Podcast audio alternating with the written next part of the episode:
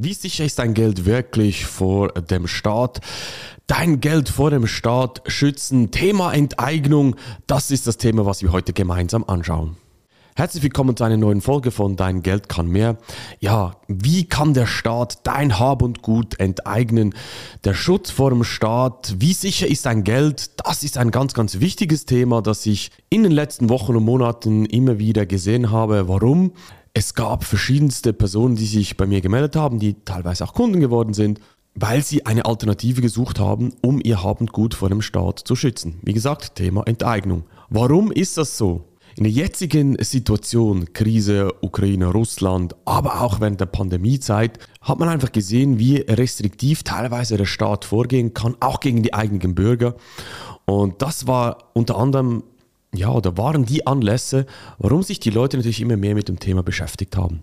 Wenn du das zum Beispiel mitbekommen hast, dazu mal gab es ja die Trucker-Bewegung in Kanada, ist jetzt ein Beispiel, die gegen die Pandemie, gegen die Maßnahmen des Staates demonstriert haben. Und wenn du diesen Truckern Geld geschickt hast, also gespendet hast, dann konnte der Staat ohne richterlichen Beschluss dein Konto auf der Bank einfrieren. Das ist jetzt keine Enteignung, aber man sieht einfach teilweise, wie schnell es gehen kann, wie weit der Staat geht. Und deshalb fragen sich natürlich zu Recht auch aus meiner Sicht die Leute immer mehr, wie kann man sein Geld, sein Habendgut vor dem Staat, von der Enteignung schützen? Doch zuerst einmal, was bedeutet überhaupt Enteignung? Ich zitiere hier mal aus Wikipedia. Als Enteignung bezeichnet man juristisch den Entzug des Eigentums an einer unbeweglichen oder beweglichen Sache durch den Staat im Rahmen der Gesetze und gegen eine Entschädigung. Das ist so die generelle Definition. Was bedeutet das jetzt? Ein Staat hat Regeln, wie er vorgehen kann, um dir bewegliche und unbewegliche Sachen zu enteignen, wegzunehmen. Bewegliche, unbewegliche, das können physische Dinge sein, Gold, Immobilien, aber auch Aktien oder Bargelder. Also es ist unterschiedlich, ob das eben beweglich oder nicht beweglich ist, aber es gibt eine Gesetzgebung von, für den jeweiligen Staat. Jetzt möchte ich das ganz kurz auf zwei Länder aufteilen, und zwar einmal auf Deutschland und einmal, oder Deutschland die EU auch, und einmal die Schweiz. Starten wir mit Deutschland, da gibt es das Grundgesetz Artikel 14. Ich zitiere hier wieder, da steht, das Eigentum und das Erbrecht werden gewährleistet, Inhalte und Schranken werden durch die Gesetze bestimmt. Eigentum verpflichtet. Sein Gebrauch soll zugleich dem Wohle der Allgemeinheit dienen. Das ist ganz, ganz wichtig im Hinterkopf behalten. Im Wohle der Allgemeinheit dienen. Eine Enteignung ist nur zum Wohle der Allgemeinheit zulässig. Sie darf nur durch Gesetze oder aufgrund eines Gesetzes erfolgen, das Art und Ausmaß der Entschädigung regelt. Die Entschädigung ist unter gerechter Abwägung der Interessen der Allgemeinheit und der Beteiligten zu bestimmen. Wegen der Höhe der Entschädigung steht im Streitfalle der Rechtsweg vor den ordentlichen Gerichten offen. Zitat Ende. Jetzt, da kann man natürlich sehr, sehr viel rein interpretieren. Was bedeutet die Allgemeinheit? Was ist das Wo zum Wohle der Allgemeinheit? Gerade in der jetzigen Situation, Pandemie zum Beispiel, Krise. Was ist das Wohle der Allgemeinheit? Das ist ein sehr, sehr schwammiger, breiter Begriff. Und das haben wir in der Vergangenheit auch immer wieder gesehen, dass das natürlich missbraucht werden kann. In Deutschland zum Beispiel die SPD-Politiker fordern auch, dass die Multimillionäre, die Reichen sozusagen, für die Ukraine aufkommen muss für den Wiederaufbau, dass man hier Gesetze erlässt, man kann sie Gesetze nennen oder schlussendlich ist es einfach auch eine Enteignung der Reichen, um hier zum Wohle der Allgemeinheit, könnte man so interpretieren, die Ukraine wieder aufzubauen. Das ist einfach ein Beispiel davon. Viel, viel interessanter ist aber, wie schaut es aus auf der Bankenebene, sprich mit deinem Bankkonto. Und da gibt es das sogenannte Sanierungs- und Abwicklungsgesetz SAG. Das ist eigentlich das, was man immer wieder hört, dass die Einlagen bis zu 100.000 Euro sicher sind. Dieses Gesetz regelt, dass deine Bankkonten, deine, dein Vermögen bis zu 100.000 Euro besichert sind. Wenn du aber mehr auf dem Bankkonto besitzt und die Bank zum Beispiel in Insolvenz geht, dann können alle diese Beträge über 100.000 herbeigezogen werden für die Rettung schlussendlich Und das ist eine direkte Enteignungsmöglichkeit deines Vermögens auf dem Bankkonto. Da gibt es natürlich ganz klare juristische Feinheiten, aber auf die gehe ich hier nicht ein, das würde das Video komplett sprengen hier. Aber einfach wichtig für dich ist zu wissen, es ist ein per Gesetz in Deutschland schwammig definiert, was das Wohle der Allgemeinheit bedeutet. Für ganz konkret dein Bankkonto hast du einen Einlagenschutz bis 100.000. Alles darüber kann enteignet werden, benutzt werden für die Sanierung, für die Abwicklung einer Insolvenz von einem Bank. Und das sind schlussendlich einfach Gesetze, die mal und, und Schwellwerte, die definiert wurden.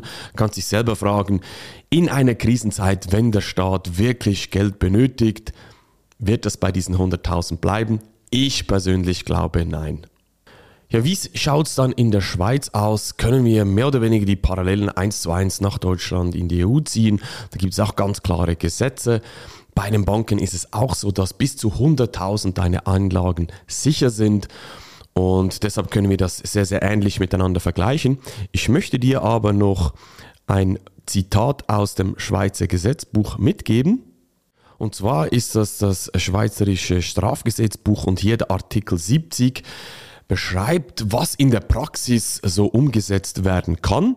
Und hier Zitat, das Gericht verfügt die Entziehung von Vermögenswerten, die durch zum Beispiel eine Straftat erlangt worden sind oder dazu bestimmt waren, eine Straftat zu veranlassen oder zu belohnen, sofern sie nicht dem Verletzten zur Wiederherstellung des rechtmäßigen Zustandes ausgehändigt werden.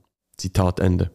Zweites Zitat, die Entziehung ist ausgeschlossen, wenn ein Dritter die Vermögenswerte in Unkenntnis der Entziehungsgründen erworben hat und soweit er für sie eine gleichwertige Gegenleistung erbracht hat oder die Entziehung im, ihm gegenüber sonst eine unverhältnismäßige Härte darstellen würde. Zitat Ende. Das war ein ganz kurz die Auszüge aus dem Schweizerischen Strafgesetzbuch, was in der Praxis genau passiert. Enteignungen finden immer und immer wieder statt. Aber da müssen wir ganz klar unterscheiden. Ein Staat geht zum Beispiel auch hin, wenn er eine Straße bauen möchte, dann braucht er gewisses Landstück, dann wird natürlich diskutiert mit dem Landbesitzer und wenn es am Schluss der Landbesitzer nicht verkaufen möchte, dann hat der Staat weiterhin die Möglichkeit zum Wohle der Allgemeinheit auch in der Schweiz ein Landstück natürlich zu enteignen, muss nicht, kann, aber muss nicht entschädigt werden. Auch hier wieder gibt es ganz klar juristische Feinheiten, die hier das Video dieser Folge hier komplett sprengen würden. Aber für dich einfach mal zusammengefasst, es gibt ganz klare Regeln für den Staat, für die Banken, die sind in der EU in Deutschland ziemlich ähnlich wie auch in der Schweiz. Ich möchte hier noch erwähnen, wenn es ums Thema Banken geht in der Schweiz, dann gibt es hier auch ganz klar die Unterscheidungen, eben sind es dein sozusagen dein Fiatgeld, deine Schweizer Franken oder sind es Aktien, also Depotwerte, die werden zum Beispiel bei einem Bankrott bei einer Bank separiert betrachtet. Das ist noch wichtig, aber wie gesagt, das sind die juristische Details, Feinheiten. Wenn dich das genau interessiert, dann, ich bin ja kein Jurist, geh bitte auf einen Jurist zu. Jetzt, wie hat es in der Historie jeweils ausgeschaut? Das typische Beispiel, wenn ich mit Leuten rede, dann kommt immer wieder das Goldverbot. Auf der einen Seite Gold, auf der anderen Seite die Immobilien, die enteignet werden. Thema Weltkriege und äh, nachfolgende Jahre. Nehmen wir jetzt aber einfach mal das Beispiel Gold heraus, weil das, glaube ich, ist für die meisten, vielleicht auch für dich, eher greifbare Immobilienbesitz. Jetzt nicht jeder, aber ein bisschen Gold haben, ich sage jetzt mal, die meisten irgendwo rumliegen, sei es ein paar Münzen, kleine Barren, vielleicht sogar auch größere Barren, aber Gold ist das Greifbarere.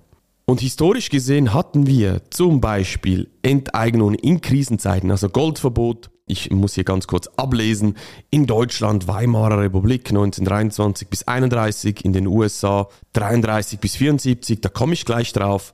Deutschland auch 36 bis 1945, wie auch Frankreich, dann Indien 1963 bis 1990, Großbritannien 1966 bis 1971. Also historisch gesehen gab es diese Goldverbote immer wieder. Da hat man natürlich auf der einen Seite mal versucht, zuerst das auf gesetzlicher Ebene anzugehen, aber teilweise dann in Krisenzeiten hat man das einfach auch konfisziert, ist auf die Leute zugegangen, weil der Staat auch Geld brauchte, um die Kriege zu finanzieren. Und eines der bekanntesten Beispiele ist die USA, und zwar die Executive Order 6102, also 6102, kannst du gerne auch mal detaillierter nachschauen. Die wurde 1933 vom Präsident äh, Roosevelt verabschiedet Und die Leute mussten ihr Geld, äh, respektive ihr Gold, gegen einen fixen Preis eintauschen. Wenn sie das nicht gemacht haben, dann drohten ihnen bis zu 10.000 US-Dollar Strafe oder 10 Jahre Gefängnis. Oder vielleicht auch beides miteinander. Also da kam der Staat hin, hat verkündet, liebe Leute, ihr habt Gold als Krisenschutz gekauft. Das müsst ihr jetzt einen fixen Preis im Staat abgeben. Wenn ihr das nicht macht, Strafe, kommt in den Knast sozusagen und wir holen es uns trotzdem. Das war so ein bisschen die Message und das hat dann wirklich bis 1971 äh, hat sich durchgezogen, bis das Ganze dann wirklich komplett aufgelöst wurde. Auch der Goldstandard wurde ja dann aufgehoben 1971 und das waren ja die wie soll ich jetzt mal sagen, die Entfesselung der Weltmärkte. Darüber kann ich ein separates Video machen, gehe ich jetzt hier nicht tiefer drauf ein, aber kannst gerne mal nachschauen. What Happens 1971 kannst du googeln, zusammen mit der Executive Order 6102. Wenn es um die Property Rights, also die Rechte an deinem Eigentum geht, gibt es sogar einen Index, eine Studie, die kommt jedes Jahr raus.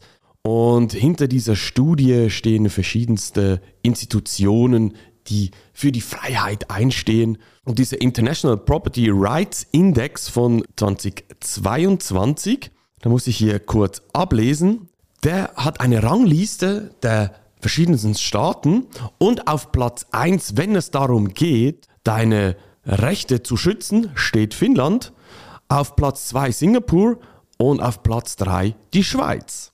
Und wenn wir mal schauen, Platz 3 ist die Schweiz. Wo steht dann Deutschland? Es kommt nach der Schweiz Neuseeland, Luxemburg, Dänemark, Norwegen, die Niederlande, Japan, Australien, Österreich, Australien, Schweden, die USA, Kanada und dann kommt Deutschland. Das heißt, die Schweiz auf Platz 3, Deutschland, wenn ich richtig mitgezählt habe, auf Platz 15, wenn es um die Rechte geht, deine, ja, deines Habs und Gutes. Ja, was ist nun das Fazit von meiner Seite? Wir haben uns angeschaut, welche gesetzliche Rahmenbedingungen es gibt. Wir haben kurz reingeschaut, wie das historisch jeweils ausgeschaut hat, was in der Historie passiert ist. Und wenn ich das in drei Punkte zusammenfassen würde, dann es, sind es die folgenden drei. Punkt Nummer eins, wir haben ganz klare Gesetze in Deutschland, in der Schweiz auch, wie mit Enteignungen umgegangen wird. Punkt Nummer zwei, Bankeinlagen sind grundsätzlich bis 100.000 geschützt. Alles drüber kann dir enteignet weggenommen werden. Wenn es ums Thema Aktien, Depotwerte und so weiter geht, muss man noch genauer schauen. Aber grundsätzlich ist das die Bankeinlage, die mal heute per Gesetz definiert wurde. Und die Historie hat uns gezeigt, dass in Krisenzeiten der Staat zu allen Mitteln greift.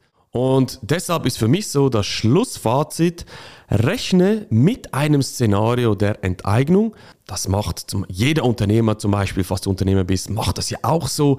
Wenn ein, du ein seriöser Investor ja auch bist, dann wägst du ab zwischen Chancen und Risiken, du kalkulierst die Risiken mit ein und ein Restrisiko, das zeigt es uns einfach immer wieder, ist da, dass Enteignungen stattfinden können und deshalb solltest du auch jetzt nicht in Panik verfallen und hier völlig ängstlich durch die Welt gehen, aber das Risiko mit einkalkulieren und gewisse Maßnahmen treffen, dass der Staat dir nicht dein komplettes Hab und Gut wegnehmen kann. Wie ich das zum Beispiel mache, für mich ist das auch sehr, sehr wichtig, mein Vermögen zu schützen. Du weißt es, mein Steckenpferd sind die Kryptowährungen und Bitcoin ist hier eine aus meiner Sicht der besten Methoden. Warum? Gold habe ich auch ein bisschen, aber du kannst viel, viel mehr Vermögen in viel kleinerer Form und viel flexibler speichern in Form von Bitcoin, auch wenn es schnell geht und du aus dem Land vielleicht flüchten müsstest und so weiter, dann ist einfach Bitcoin selbst verwahrt die viel, viel bessere Vari Variante aus meiner Sicht. Wenn dich das interessiert, wie du, wie physisches Gold auch Bitcoin bei dir besitzen kannst, dass der Staat nicht dein Geld wegnehmen kann, dass du auch flexibel bist, wie du das richtig machst, wie du das richtig aufsetzt, das machen nämlich die, die wenigsten richtig. Viele denken hier gar nicht an die ganzen Backups und was hier alles zu beachten gibt. Das sagt dir vielleicht jetzt noch nicht viel. Aber wenn du das richtig umsetzen willst, dann schlage ich dir vor, melde dich doch bei mir. Am besten auf meine Webseite gehen, marksteine-consulting.ch. Kannst dir dort ein Erstgespräch mit mir buchen. Dann können wir mal schauen, wie deine Situation ausschaut, wie du dein Setup gestalten müsstest, damit du komplett frei bist und der Staat dir dein Geld nicht enteignen kann. Ich freue mich von dir zu hören und wir sehen uns in einer nächsten Folge wieder. Mach's gut, dein Marc. Tschüss.